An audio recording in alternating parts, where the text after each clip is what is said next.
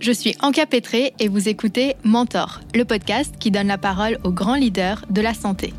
Mon ambition Vous permettre d'apprendre et de vous inspirer des meilleurs. Depuis les bancs de la fac, j'ai eu l'énorme privilège d'être conseillé, accompagné et soutenu par des mentors formidables.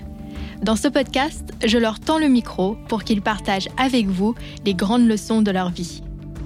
Préparez-vous à découvrir des personnalités hors normes, des hommes et des femmes exceptionnels qui lèvent le voile sur les grands moments de leur vie et de leur carrière. Mentor est un podcast de 23 Consulting et Metric Studio, produit en partenariat avec Pharmaceutique, le média incontournable des décideurs de la santé.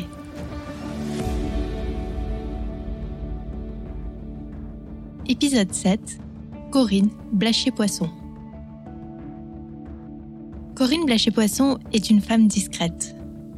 Si en tant que présidente d'Amgen France, elle prend souvent la parole sur les enjeux de l'industrie pharmaceutique, on sait très peu de choses sur la personne qui se cache derrière la dirigeante.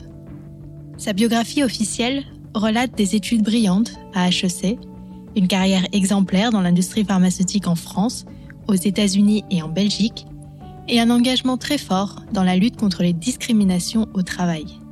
Ce que sa biographie ne révèle pas, c'est la sensibilité, l'humanité et la générosité de cette femme qui a réussi à transformer les moments les plus difficiles de sa vie en une source de force et de détermination. Dans cette série d'épisodes, Corinne vous montrera que malgré l'adversité, qu'elle soit personnelle ou professionnelle, il ne faut jamais, jamais abandonner. Leçon 1 cultiver la différence.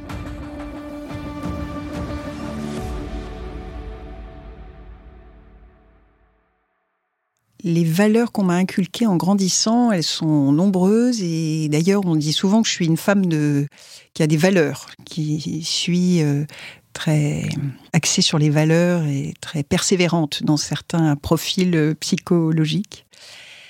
Parmi les valeurs les plus importantes, il y a le goût euh, de l'effort, du travail, euh, extrêmement important et auquel euh, je tiens, et aussi celui de la justice. Je pense, on en parlera peut-être tout à l'heure, mais je pense, suivant la, la, vie qu'on a eue, que ses parents ont eue, on peut être plus ou moins sensible à la justice.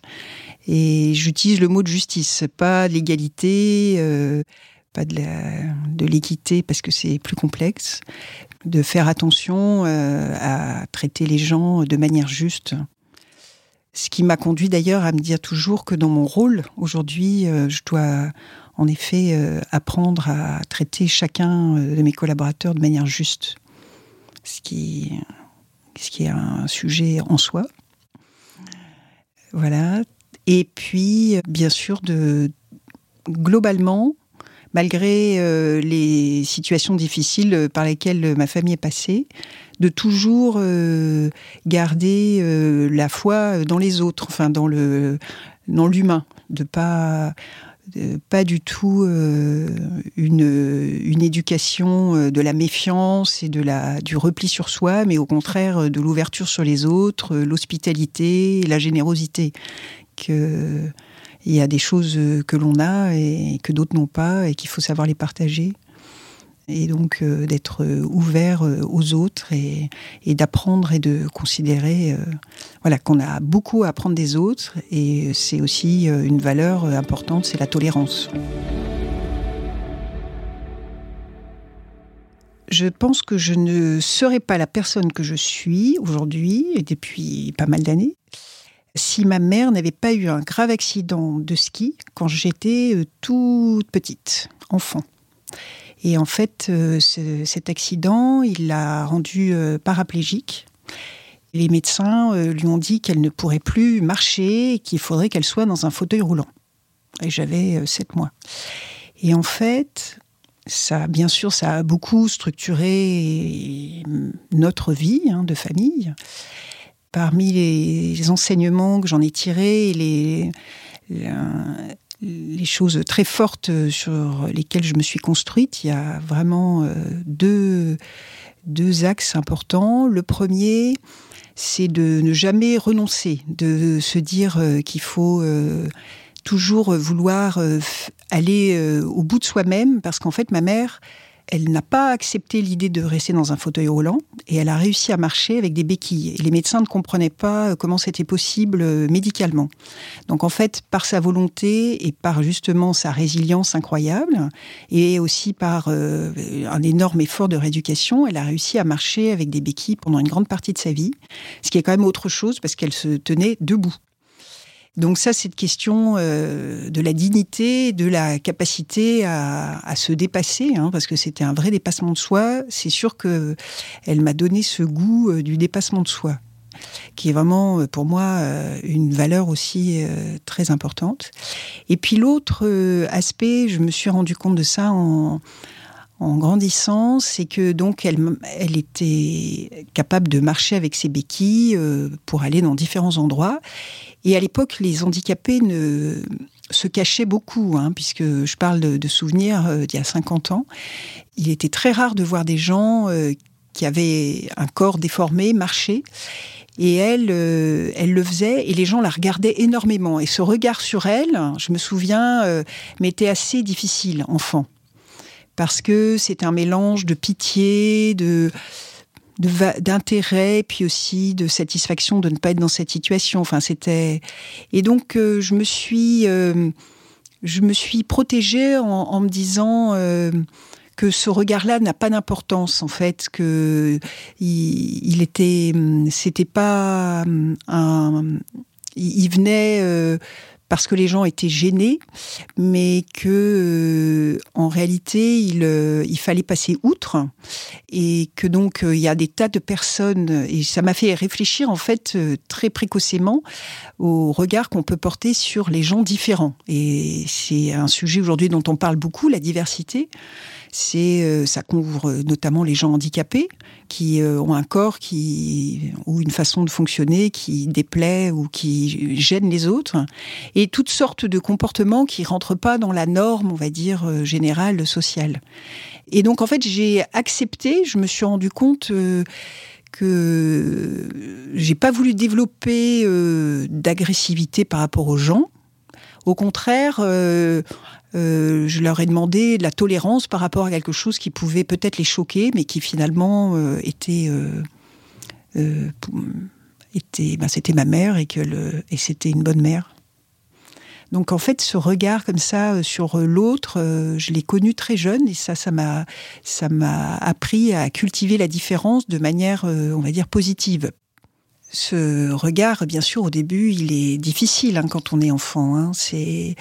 Enfant, on n'a qu'une envie, c'est d'être dans le mainstream. Hein. Donc, euh, heureusement, il y avait toujours des, gens bienveillants qui, eux, ont un regard, euh, on va dire, positif et bienveillant et qui aident les enfants à avancer. Donc euh, je, les remercie, ces gens qui sont pour beaucoup d'anonymes ou des personnes que j'ai perdues de vue, mais qui ont accompagné ma mère à l'extérieur avec nous et qui faisaient, euh, qui jouaient un rôle normal.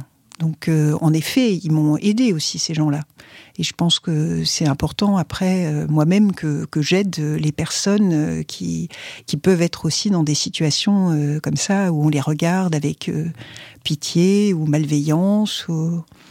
Donc je pense que c'est l'ordre euh, du collectif, de, venir et certains du collectif qui peuvent influencer euh, le collectif, de venir aider euh, ceux qui ne représentent pas ou qui n'ont pas le comportement ou la forme ou, la couleur ou qui correspond à la majorité.